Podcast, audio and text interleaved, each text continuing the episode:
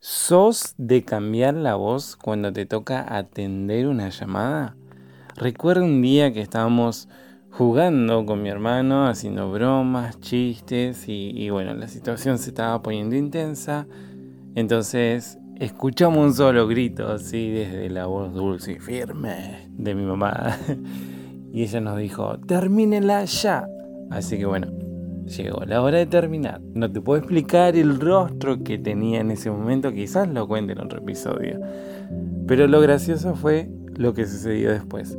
Suena su teléfono porque alguien estaba llamándola.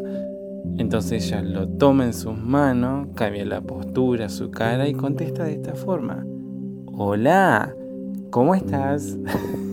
Instantáneamente mi hermano y yo nos largamos a reír. Porque o sea, no, nos produjo risa el, ver que mi mamá se transformó en otra persona, ¿sí? cambió quién era solo para contestar esa llamada. Y, pensaba en esta costumbre, si muchas veces todos en general cambiamos la voz, la forma de ser, eh, la forma de pararnos, de actuar especialmente cuando recibimos una llamada. ¿Y por qué sucede esto? Porque no queremos que la otra persona vea o escuche en este caso ¿sí? algo feo o vea un lado feo quizás nuestro. ¿sí? Y pensaba en esto, ¿no? Que muchas veces hacemos lo mismo cuando no queremos acercar a Dios.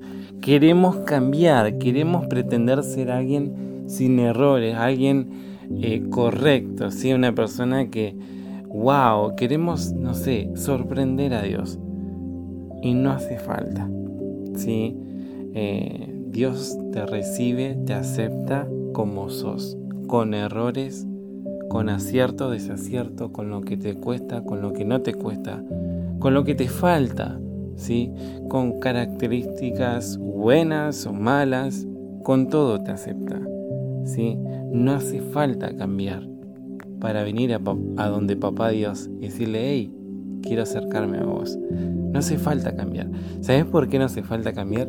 Porque cuando vos te acercás a Dios, Él te cambia. Él es el que produce el cambio. Él es el que cubre las heridas. Él es la persona que sana, que trae libertad, que transforma, que abraza nuestro corazón.